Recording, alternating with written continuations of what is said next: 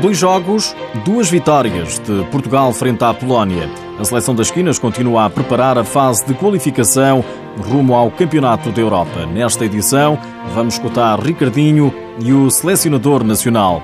Destaque ainda para a Liga Portuguesa. O Benfica e o Braga perderam os primeiros pontos. O Sporting já está a um das Águias e com menos um jogo.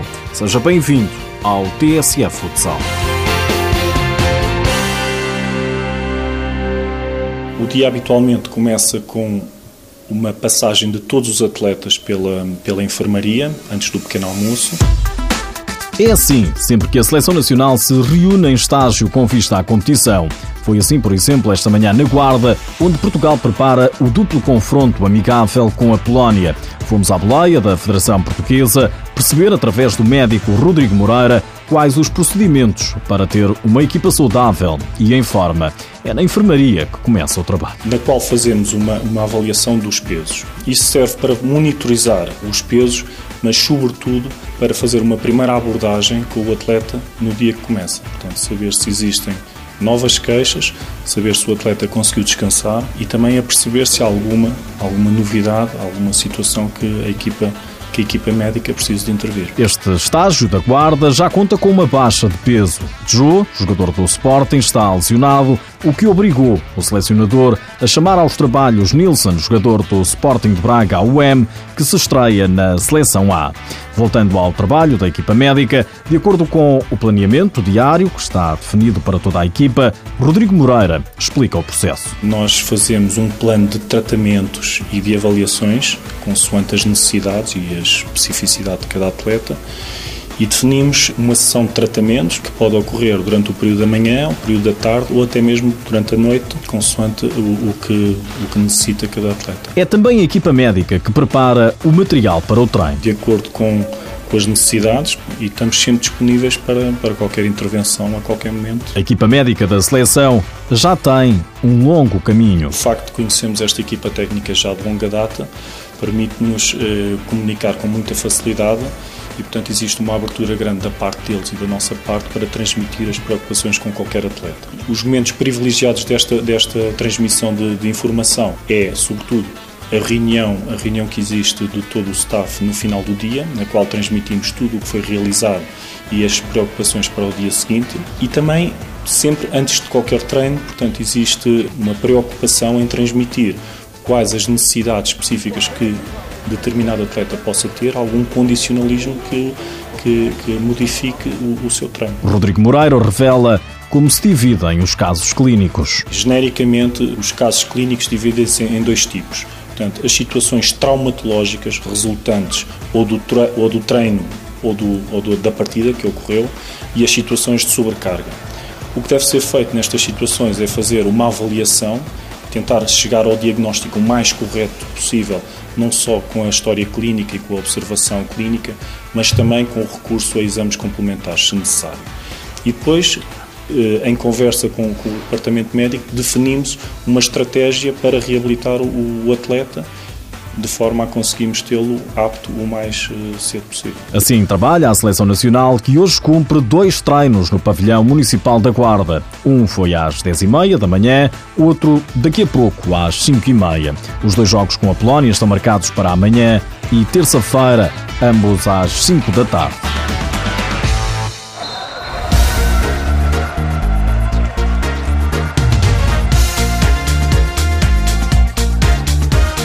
Este fim de semana jogou-se a jornada 5 da Liga Portuguesa.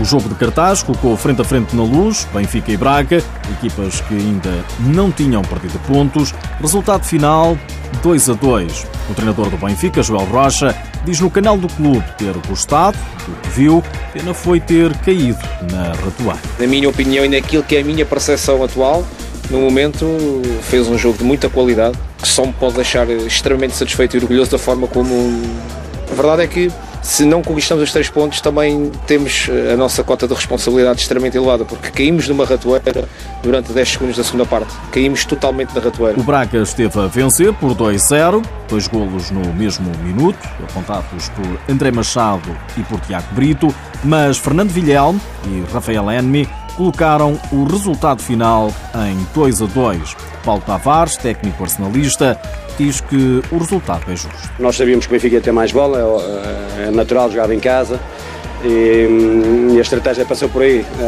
baixar um bocado as linhas, deixar que os pivôs criassem, criassem situações de um para um e a estratégia acabou por correr bem, em duas transições conseguimos fazer o 2-0 e depois o Benfica chegou à igualdade, também acho que, que com toda a justiça por tudo aquilo também que fez. Benfica 2, Praga 2. As duas equipas perderam os primeiros pontos da época. Quem aproveitou foi o Sporting, venceu no terreno do São João por 4-0. Assim, com menos um jogo, está agora a um ponto do Benfica e tem mais dois do que o Braga. O jogo em atraso dos Leões é precisamente frente aos bracarenses. O Belenenses também teve uma oportunidade de ouro para ficar a um ponto do Benfica, mas empatou em casa 5 a 5 com o Futsal Azemais. Futsal Mais, que ainda não venceu neste campeonato.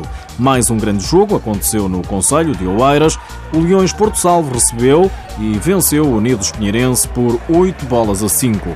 Quito Ferreira, treinador dos Leões, admite alguns erros, mas sai satisfeito com a vitória. Obviamente temos muito para trabalhar, uh, cometemos alguns erros defensivos que não podemos cometer, responsabilidade minha, mas acima de tudo entramos com uma, com uma personalidade enorme uh, e é, esta, é este o Leões que eu quero daqui para a frente para o futuro, juntando ao trabalho que tem vindo a ser feito desde o início da época. Já Pedro Henriques, treinador do Unidos, realça a injustiça do resultado. Um pouco injusto. Acho que por tudo o caudal ofensivo que a minha equipa fez, apesar de, da primeira parte não viemos a jogo, uh, tivemos muito mal em todos os capítulos.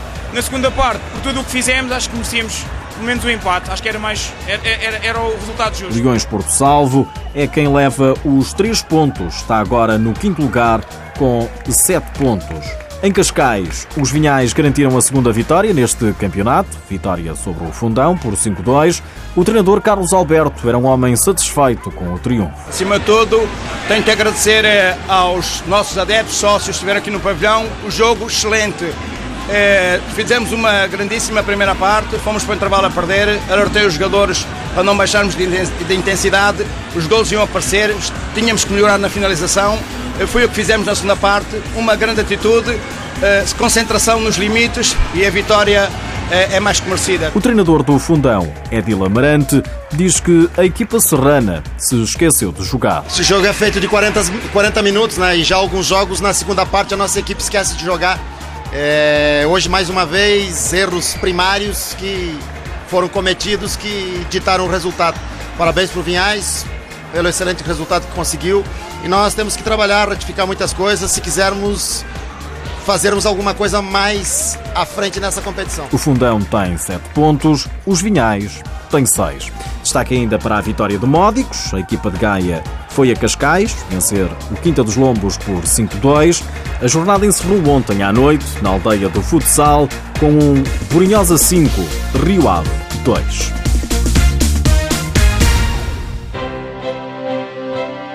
Nas últimas horas, ficamos a saber que a Federação Portuguesa de Futebol, a Associação de Futebol de Santarém e o Clube Desportivo Escola Dom João II assinaram um acordo histórico para o futsal em Santarém. Este protocolo de cooperação visa desenvolver o futsal de recreação e lazer. Todos os praticantes têm, de acordo com a lei, de apresentar seguro desportivo e exames médicos desportivos.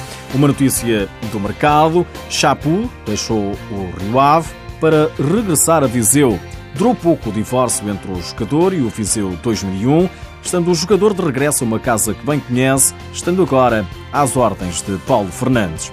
E antes de nos irmos embora, um castigo parece ter servido de lição.